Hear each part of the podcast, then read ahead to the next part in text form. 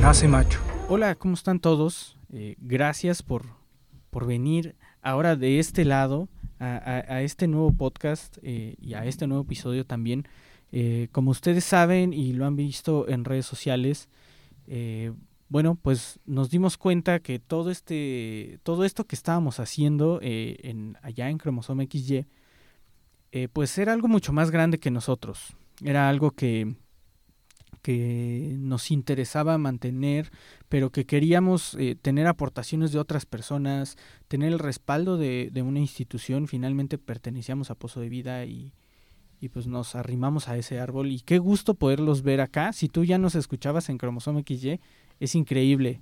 Es increíble poder tenerte por acá. Si, nos, si eres nuevo eh, en, en este podcast o en esto de los podcasts también, este, pues bienvenido. La, la intención de, de, este podcast no es otra cosa más que ayudarnos a generar conciencia, a poder empezar también a cuestionar ciertas cosas que creemos de nosotros como hombres eh, y poder empezar a hacer un cambio, poder empezar a hacer, eh, pues sí, una, poder abrirnos a, a, a, maneras diferentes de pensar y de, y de vivir. Y bueno, pues bienvenido a este podcast. Si tú nos sigues desde Cromosoma XY, muchas gracias. Si tú no, igual te invitamos. Vamos a estar hablando de temas muy similares desde perspectivas diferentes, con personas diferentes también. Y bueno, sabemos que aunque ya hemos escuchado hablar de uno o de otro tema, siempre es bueno darle una otra escuchada porque también nos van saliendo cosas nuevas, nos van eh, saliendo nuevos temas, nuevas cosas que repensar y que podemos seguir cambiando. Entonces, si tú quieres ir a Cromosoma XY, nos puedes encontrar también en, en Spotify y en Apple Podcast. Y bueno, si, si, si quieres material adicional. Si no, pues aquí estamos para servirte desde este nuevo podcast que sale de la campaña de Nadie Nace Macho, de una intención también de querer continuar con lo que esta campaña empezó. Si no has visto el video de Nadie Nace Macho, puedes ir ahí también a la página de El Pozo de Vida. Hay una pestaña, una sección dedicada a Nadie Nace Macho, donde puedes ver el video y leer el decálogo que estamos proponiendo.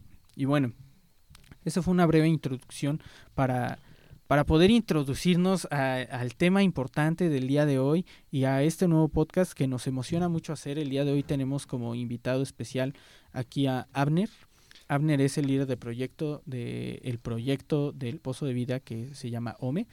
Este proyecto que trabaja eh, con hombres precisamente. Ya ahorita le voy a pedir a Abner que nos cuente un poquito más como de qué va el proyecto para que también puedan ustedes conocerlo. Y bueno, eh, el tema que vamos a hablar, eh, que vamos a estar hablando hoy con Abner es género, pero sí me gustaría que nos hable un poquito del proyecto. También está Paris aquí con nosotros, que ya lo conocen, ya lo ubican. Eh, si no, eh, igual se va a presentar.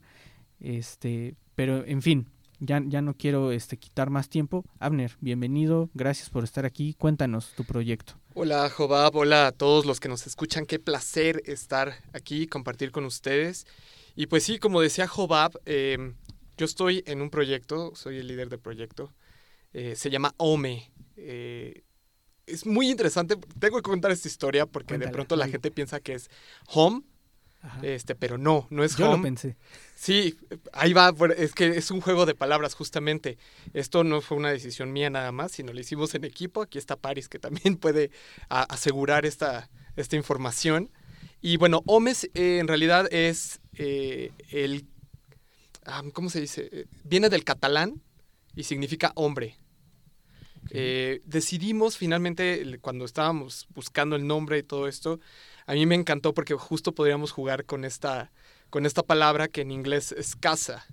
Y entonces el juego de palabra para mí era muy importante porque significa que el hombre tiene un papel fundamental dentro de la casa, dentro del hogar. Es uno de los pilares. Entonces, a la vez es hombre y a la vez es casa. Entonces, por eso decidimos tomarlo.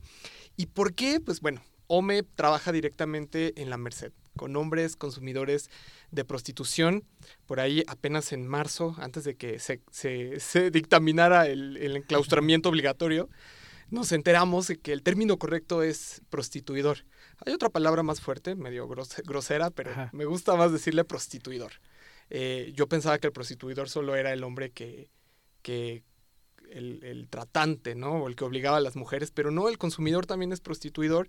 Y bueno, estamos ahí en la Merced platicando con estos hombres, dándoles acercamientos de información para prevenir la trata, para que sean consumidores responsables o en dado caso que, con la información que, se, que obtengan digan, no sabes qué, mejor no quiero consumir, me regreso a mi casa, puedo arreglar los problemas en mi casa eh, y hablarlo realmente y parar el consumo, ¿no? Propiamente. Eh, tenemos temas, eh, charlas de paternidad, de sexualidad responsable. Pues bueno, empezamos a ayudar a los hombres propiamente de la Merced con temas como de clases de, para ser emprendedores, clases de inglés, regularización, terapia psicológica y acompañamiento espiritual. Eso es lo que estamos haciendo en Nome y pues ahora eh, con la pandemia pues nos mudamos a la plataforma digital, no nos quedó de otra y ahí también estamos teniendo estas charlas, estamos hablando con los hombres sobre porno, sobre feminismo, eh, masculinidades, nuevas masculinidades, entre otros temas. Súper bien, súper bien. Es, un, es una labor que, que hacen Abner y Eliu, que lo vamos a tener en el próximo episodio, estén atentos. Eliu también es una persona muy capaz de aportar mucho eh, a este tipo de temas. Pero sí, es un trabajo, un gran trabajo el que hacen Abner y Eliu, tanto en la Merced como ahora de manera digital. Este, qué padre que nos puedes contar un poco del proyecto. Y sin más ni más, vamos a meternos al tema de hoy, que es género. ¿Qué es género? O sea, a ver, yo tal vez ahora sé un poquito más porque ya he escuchado algunas cosas, le he echado una buena pensada, pero antes cuando, cuando a mí me decían género, yo pensaba en música, ¿no? El, el reggaetón, el rock, el alternativo, el indie, el post-punk. y, y creo que, creo que va de lo mismo, ¿no? O sea, el género, en este caso, eh, creo yo que, pues como tal, es masculino, femenino, y está relacionado directamente a una configuración genética. Pero eh, eso, eso ahora sí que muy escuetamente. Pero, ¿qué es el género para ustedes? ¿Cómo lo verían? Sí, yo, yo, bueno, hola a todos, muy buenas tardes, ¿cómo están? Bueno, días, no sé, lo que, lo que sea donde estén, ¿no? Vamos a tener este problema frecuentemente. Eh, creo que una de las cosas importantes en esto es Oye, yo me presenté, creo que no, ya me arranqué así a hablar. Pues mi nombre es Paris Lezama, eh, algunos ya me conocen de cromosoma, si no me conocen de cromosoma, pues estamos colaborando con el Pozo de Vida en todas las acciones que el Pozo está realizando en el combate a la trata de personas. Y pues realmente, pues creo que no necesito más presentación, vámonos a lo bueno que es el género. Yo creo que aquí le atinas a algo y desatinas en algo. ¿Por qué? Porque cuando hablamos de género, es lo que dices, ¿no? O sea, como para que algo cumpla con un género de música, por ejemplo, ¿no? El rock, pues debe de tener ciertos instrumentos, llevar cierta métrica, utilizar ciertas escalas musicales, ¿no? Si nos vamos al punto musical. Para que algo sea del género reggaetón, pues ya sabemos, ¿no? Que tienen que ser las mismas notas 30.050 veces. y, no por desprestigiar al reggaetón, pero es eso, ¿no? O sea, como tiene que cumplir ciertos requisitos para que sea ese tipo de música, para que sea de ese género. en ese sentido ahí le das todo al clavo. ¿Por qué? Porque el género es como una caja que construimos donde tienen que entrar ciertas cosas para que sea masculino o sea femenino. Que esa es la parte donde hablamos de género. Cuando hablamos de la genética, ahí ya estamos hablando de lo que es el sexo. Y ojo, ahí, ahí es donde hay diferencias, ¿no? El sexo es con lo que naces. El sexo es si eres hombre o eres mujer, si tienes pene o tienes vagina. Y actualmente pues también hay otras partes, ¿no? Donde si naces con los dos o si etcétera, etcétera, ¿no? Que hay casos, ¿no? Por eso es la, la dificultad actual de intentar no meter en cajas lo que no cabe, ¿no? Sino respetar la diversidad en eso. Sin embargo, eh, eso es sexo. El sexo es si tienes genes de hombre o si tienes genes de mujer.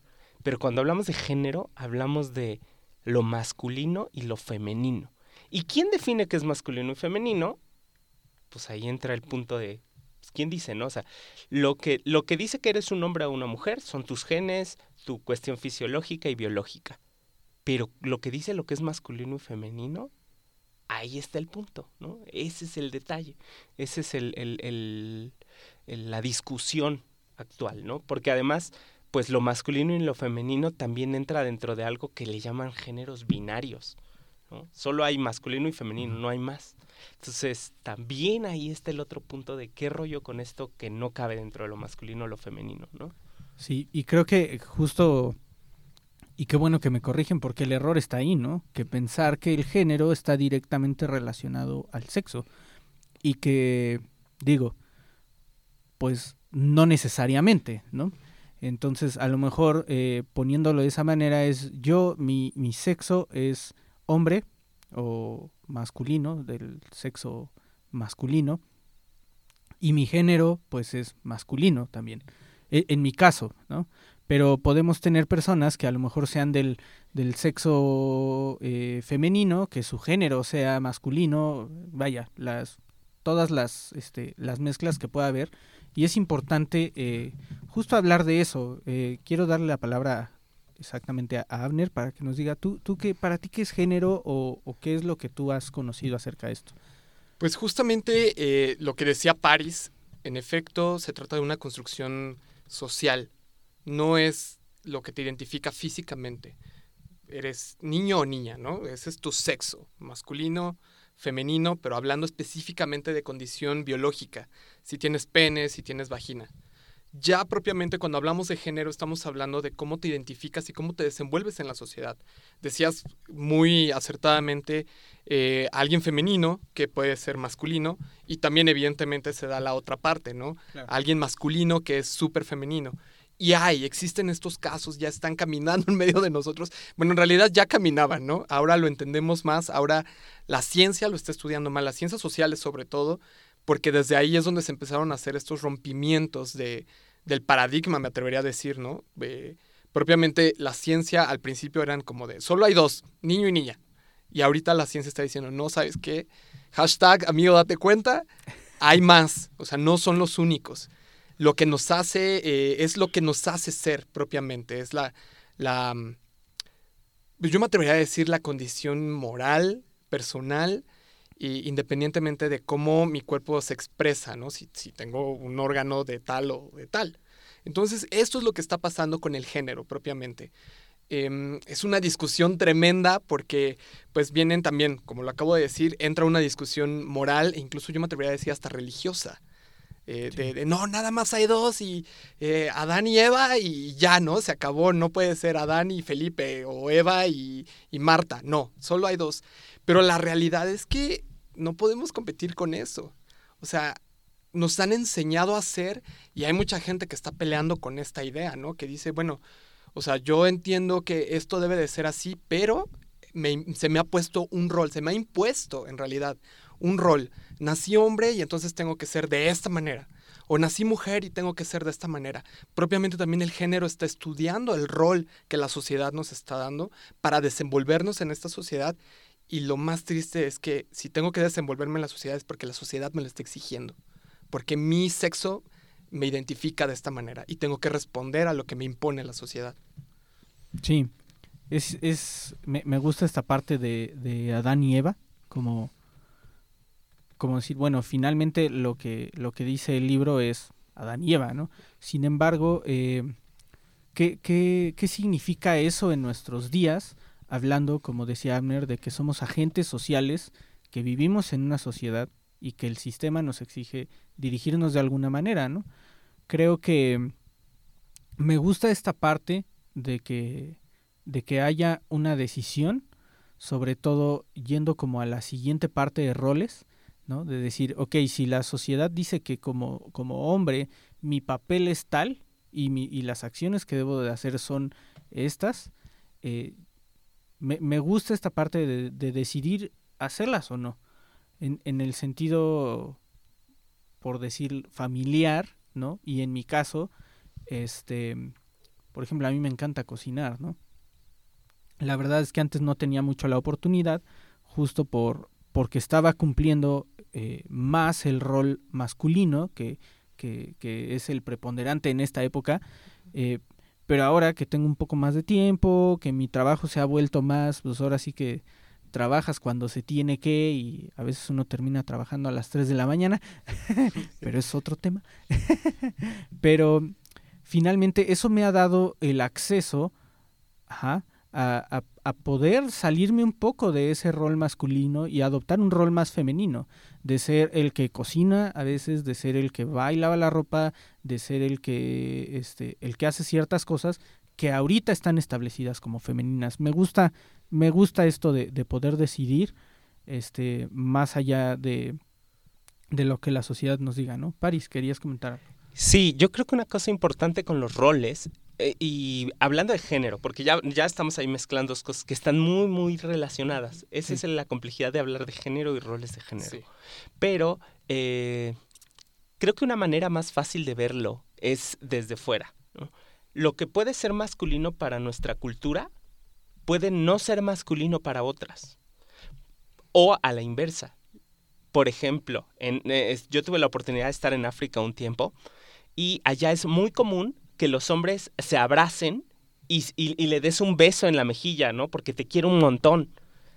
Si aquí en México hiciéramos eso, es como, uy, espérate, ¿por qué me das un beso, no? Pero en esa cultura, eso es algo muy masculino de amistad. Entonces, a lo mejor para nosotros no es algo masculino, pero para ellos sí. Entonces, creo que ahí podemos vislumbrar un poco la cuestión de a lo mejor nos cuesta verlo aquí, ¿no? En nuestra misma cultura, pero cuando lo ves en otras, hay diferentes maneras de ser hombre en el mundo. Y quizá también hay diferentes maneras de ser hombre aquí. Quiero poner otro ejemplo, quizá. Muchos hemos visto la película de William Wallace, ¿no? Esta de, Corazón Valiente, donde tiene el trapito en la mano. Mi esposa dice la, la película del trapito, porque cuando le cortan la cabeza sí se le cae el trapito, ¿no? De la esposa. Es interesante porque William Wallace vive por ahí del año 1400, no, 1200, perdón, 1200. En la película sale con falda, pero las faldas en Escocia se empezaron a usar por hombres en el año 1700. De entrada ahí hay un error histórico, pero a lo que voy es esto. La falda en nuestra cultura es algo femenino, pero en Escocia actualmente es algo masculino para fiestas y celebraciones muy importantes y galas. Sin embargo, antes de 1700 no era algo masculino. Eso también nos dice que el, que el género cambia, que el género muta, no es algo constante en el tiempo. Entonces, si bien es algo que responde a una cultura, esa cultura también va cambiando lo que significa el género. Entonces, no es algo estático, es algo que se puede ir transformando. Sí, y me, gusta eso de que el género muta. O sea, ahorita nomás este, viéndolo de esta manera, aunque como hombres pues nos crece la barba y a las mujeres no a todas, eh, antes no era tan masculino andar con barba. Era, eso era de...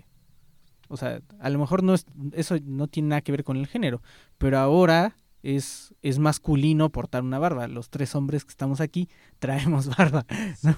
Y, digo, eh, me gusta eso de que el género va mutando, se me hace súper interesante, creo que podemos ir por esa, por esa línea después de la aportación que quiere hacer Abner. Yo creo que justo em, retomando un poco lo que decía Paris, no sé si, si decir mutar sea lo correcto, me gusta, pero también se adapta a las modas. Ayer estaba, estaba eh, normalmente a la hora de la comida, donde yo también cocino en casa, eh, mi, mi, esposo y yo estábamos viendo, siempre nos ponemos a ver redes sociales o TikTok, y nos salió una historia donde estaba contando esta parte de, del rosa para niñas y azul para niños, y decía que en realidad esta construcción es moderna. Eh, tiene menos de 60 años cuando se empezó a poner los colores para identificar el, el, el género, o, bueno, el sexo, mejor dicho, para identificar el sexo. Pero antes en la historia sabemos, porque el, arte nos permite verlo, o sea, los hombres se maquillaban, eran súper cuidadosos en su cuidado personal, ropa como muy estética, las mujeres eh, a lo mejor también un poquito, bueno, todavía, ¿no? Todavía creo que es muy de ellas desde siempre el cuidado personal, pero ahora ellas, eh, antes era diferente, ¿no? Ellas sí usaban colores pálidos, colores muy oscuros, el hombre era el que usaba rosa, por ejemplo, las mujeres eran quienes usaban el azul, y empezó a cambiar con las modas, propiamente la moda de, la ropa, de la forma de vestir. Cambió con los uniformes de guerra durante la Segunda Guerra Mundial, es donde se empiezan a utilizar los colores opacos, más para los hombres, los colores opacos, oscuros. La mujer empieza a tomar estos colores eh, claros que ahora consideramos femeninos.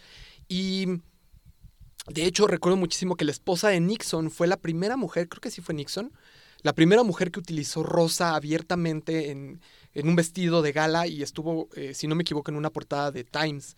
Y ahí fue donde se empezó a identificar el rosa para la mujer en Estados Unidos, especialmente una cultura eh, que, que, dicta modas a nivel internacional. Entonces, mutar o, moda podría ser esta palabra particular que podríamos usar para identificar qué es lo que está pasando y cómo está cambiando constantemente esto. ¿Por qué cambia? Es muy curioso porque cambia. Hablábamos de que antes era mal visto cocinar, que un hombre cocinara o que hiciera cosas del hogar, porque para eso está la mujer, ¿no? Comillas.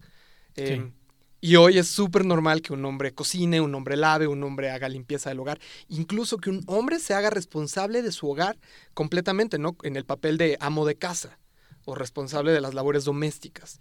Y la mujer es la que salga a chambear, ¿no? Todavía venimos arrastrando, perdón, venimos arrastrando todo esto de, de, ¿cómo se les dice? Mandilón, ¿no? Sí. Pero empieza a ser cada vez más común. Y, y, ojo, pongamos atención en esto porque terminando la pandemia, yo creo que, no quiero decir epidemia, pero estamos, vamos a ser observantes de una epidemia de mandilones que están tomando eh, las riendas de la casa y la mujer haciéndose responsable de, ser el proveedor del hogar. Esto se va a poner muy interesante. Viene un, una moda, un cambio en esta configuración, una mutación. Sí, y creo, perdón, perdón que interrumpa París. Eh, justo tengo un amigo y el otro día hablaba con él, le decía, así te quiero estudiar, quiero abrir tu cerebro y verlo. que, que justo en, por cuestiones de, de la pandemia y todo esto, eh, tomaron la decisión él y su esposa de, de, intercambiar justo los papeles. Y ahora ella es la que trae toda la provisión económica y él es el que se dedica a la casa. ¿no? Y él me decía, eh, dice, no digo, aunque a mí no me molesta, dice, pero generalmente no digo, sobre todo con personas que sé que no pueden manejarlo, cuando me preguntan, ¿y tú a qué te dedicas? Yo no digo que soy amo de casa, porque, porque pues me ven raro, ¿no? Dice, generalmente digo como, hago cosas en la casa. Y la gente, ah, ok. Administrador del hogar. Exacto. Pero, pero dice que, que en muchas ocasiones eh, asumen que está buscando trabajo. Es como, bueno, pero vas a buscar algo, ¿no? No te vas a quedar así. Dice, ¿qué pasaría? Él, él me comentaba, ¿qué pasaría si mi esposa fuera ama de casa? No asumirían que está buscando trabajo. Entonces, si alguien tiene el derecho de no trabajar es la mujer. Y si el hombre se dedica a la casa, pues que busque algo, ¿no? Y digo, tal vez no hablaremos de eso, pero es como se siente a veces que las labores del hogar es como, ah, pues no hace nada. Es como, no hace nada, hace más, ¿no? Pero, pero, en fin, estamos hablando de género y quiero ah, aportar un poquito lo que decía París de los africanos. Eh, también es una manera de vestir, ¿no? Lo que nos dicta, ¿no? En, en África tengo entendido que, que los pechos de, de, las mujeres no están para nada sexualizados, andan así. Lo que está sexualizado en África son las rodillas de las mujeres. Si tú enseñas rodillas, es como si acá en Occidente enseñaras los pechos, casi, casi.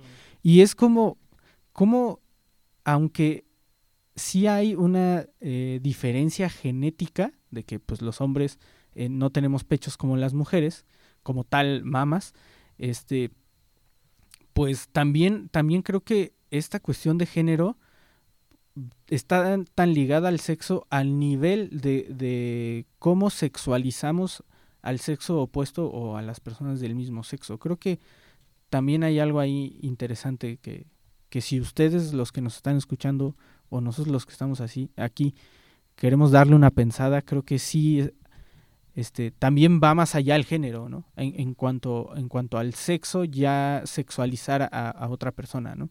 Sí, sí, yo quería mencionar también como esta parte de, a mí me encantaría que fuera normal esto de que los hombres se quedaran en casa, pero creo que la segunda palabra que usó Abner fue común. Es, es más común, pero sigue siendo normal, poco normal, ¿no? E, esto que vive tu amigo como de, no, no es normal que estés ahí, tienes que ir a buscar un trabajo, ¿no? O sea, como tienes que entrar en tu rol masculino, en lo que te toca a ti.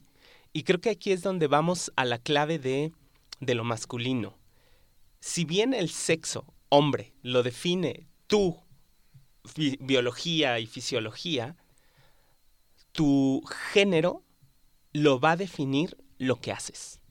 Las actividades, las cosas, tus elecciones, esas son las que definen tu género. Entonces, el género está dictado por acciones, actitudes, pensamientos. Entonces, el género es algo, pues, una, una cuestión mucho más internalizada. Entonces, cuando hablamos de mi género es hombre, no, ese es tu sexo. Tu género es masculino. Masculino es, yo, yo soy una persona masculina. Pues sí, dependiendo de la cultura. Sí, dependiendo del momento histórico. Y sí, dependiendo de la situación en la que te encuentras, ¿no? Porque va a haber lugares donde puedes hacer una actividad y va a ser muy masculina y otros donde vas a hacer la misma y va a ser una cuestión muy eh, femenina, ¿no? Entonces, en ese sentido, el género responde a las acciones, actitudes, pensamientos, no a la biología.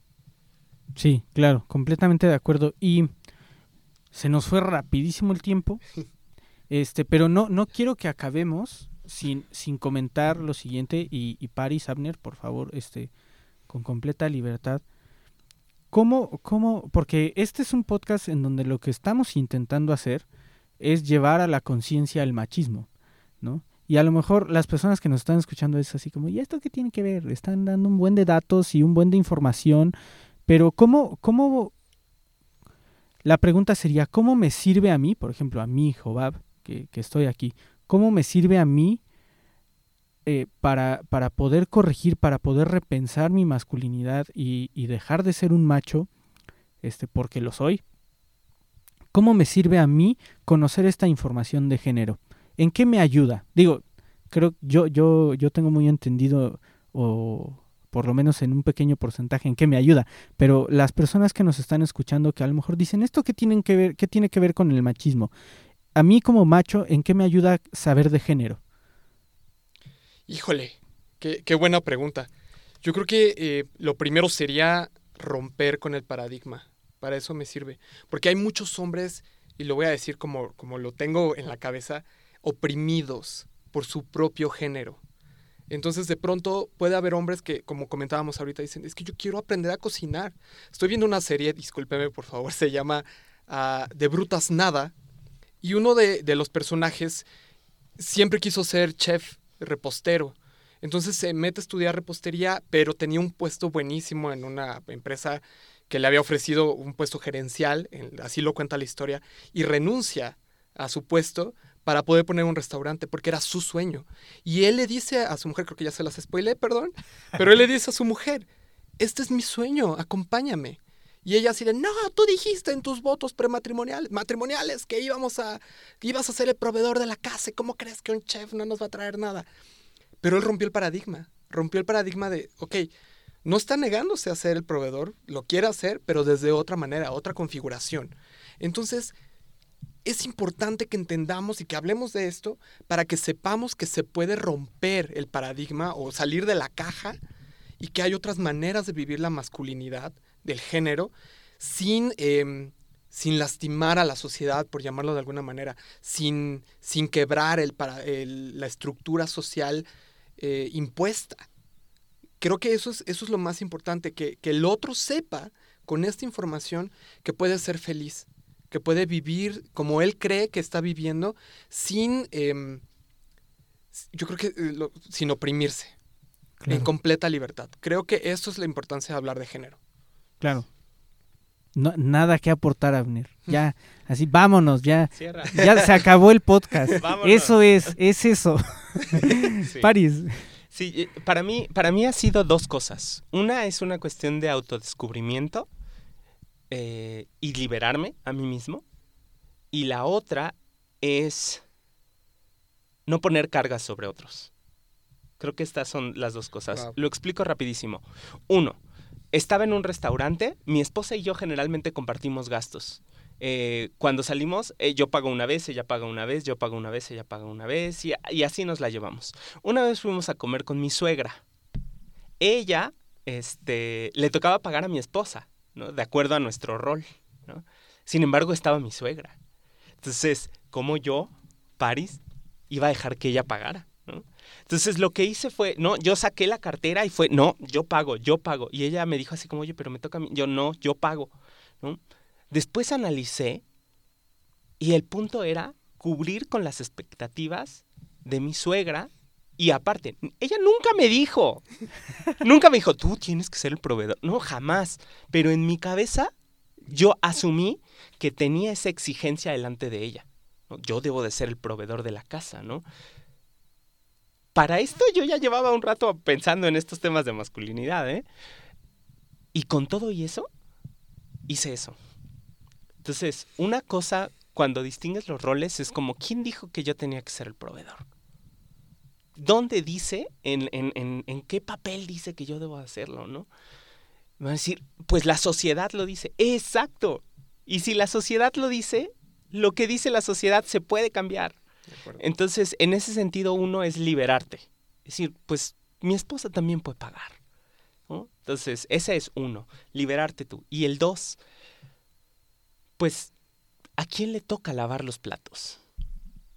¿A quién le toca lavar la ropa? ¿A quién le toca cuidar a los niños? ¿A quién? Si en la casa vive toda la familia, ¿a quién le toca hacerlo? Porque generalmente le echamos cargas a la otra persona, ¿no? Ah, ¿por qué ella no ha lavado la ropa? ¿Por qué ella no ha lavado los platos? ¿Por qué no está hecha la comida? ¿no? A lo mejor en el acuerdo familiar ella es la que cuida a los hijos, ¿no? Pero oye, eso es una friega, ¿no? Y a lo mejor tuvo un día súper pesado y tú llegas del trabajo en una familia tradicional que cumple los roles establecidos y tú llegas del trabajo y también esperas que esté hecha la comida, ¿no? Espérame, ¿dónde dice que ella también tiene que?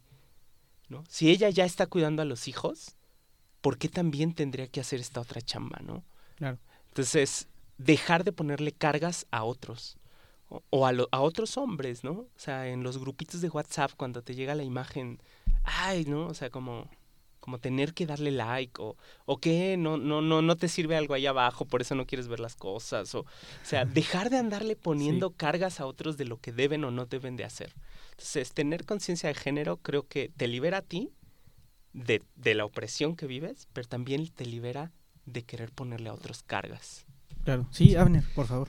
Nada más me gustaría agregar algo pensando en lo que estaba diciendo Paris y que podría ser un buen tip para aquellos que se están empezando a cuestionar eh, no asumamos, dialoguemos. Claro. Especialmente para los hombres casados, por ejemplo, pensando en qué te toca hacer a ti y qué me toca hacer a mí, pues no asumamos que a ellas les toca hacer las labores del hogar. Dialoguemos. A lo mejor a ella le choca lavar los trastes, pero le gusta cocinar. Ah, bueno, ok, tú cocina, yo lavo los trastes. O al revés, ¿no? A mí me gusta cocinar y me choca lavar los trastes. Va, pues yo lo hago así, ¿no? Creo que el diálogo es el secreto.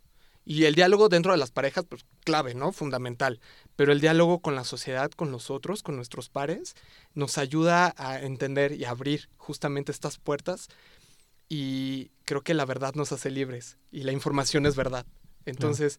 Ese es el secreto. Dialogar, conocer qué opina el otro, qué está pensando el otro sobre lo que sucede en el día a día.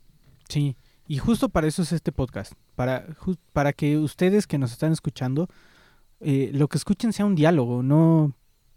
Eh, sí nos gusta leer, sí nos informamos, la verdad, este, Paris y Abner mucho más que yo, pero nos encanta, nos encanta estar viendo, investigando, este, aprendiendo y, poder dialogar entre nosotros de manera que ustedes puedan escuchar y aprender y cuestionar eh, cosas de su masculinidad es importante. Esto último me encanta, esto último me encanta. Eh, yo creo eh, que conocer de género nos ayuda a entender que hay cosas que se tienen que hacer y que cualquier persona las podría hacer. Y eso justo lleva al diálogo, lo que decía Abner, ¿no? Yo siempre pongo el ejemplo, este, cuando yo me casé, a mí no me gusta lavar trastes, pero yo no le, yo no me acerqué con, con mi esposa y le dije, oye, a mí no me gusta lavar trastes, vas. ¿No? ¿Estás de acuerdo? Vas, ¿no? No. Yo tuve la oportunidad de decidir no preguntarle a nadie y asumir, lo cual está mal, que decía Abner, asumir que ella los iba a lavar, pues porque ella será la mujer, ¿no? Y ya después que platicamos le dije, por favor, te ayudo en lo que sea menos en los trastes, no me gusta, no me gusta. Y, y, digo, se han modificado bastantes dinámicas y yo, gracias a Dios, sigo sin lavar trastes, ¿no? Pero hay otras cosas que sí puedo hacer y entender que, que sobre todo en la casa, en el hogar, incluso a veces en el trabajo, ¿no? Este, porque, y, hablando también, no nada más de, de, hombres y mujeres, sino también de personas de menor rango, porque el becario tiene que ir para a comprar los cafés, no es su trabajo. Pero bueno, ese es tema de, de otro café. Este, pero sí, aprendamos de género, investiguemos de género, porque eso nos ayuda a ser mejores personas. Y como personas, si hemos decidido ser hombres masculinos, nos ayuda a ir eh, borrando un poco ese sistema obsoleto y, proponer nuevas ideas en donde haya más igualdad, que esa es la intención. Esa es la intención, esa es la meta. Y, y pues bienvenidos. Gracias por escuchar este primer episodio. Gracias por escuchar este primer diálogo. La intención es seguirlo haciendo. Este Manténganse ahí conectados a las redes sociales del Pozo de Vida. Allí va a estar yendo información. En la página del Pozo de Vida hay una sección eh, que habla específicamente de Nadie Nace Macho. Ahí tú vas a poder encontrar el video que, de la campaña, que es ahí una breve historia. Está bastante bueno. Véanlo una, véanlo dos, véanlo 30 veces. compártanlo también. Muy, muy buen secreto, Abner. Y eh, también ahí está el decálogo, si quieres ir avanzando ahí con algunas cosas eh, que puedes empezar a repensar y a estar repasando en tu cabeza, eh, sean todos bienvenidos, gracias por escucharnos y que pasen buen día, tarde, noche, madrugada, lo que sea. Hasta luego.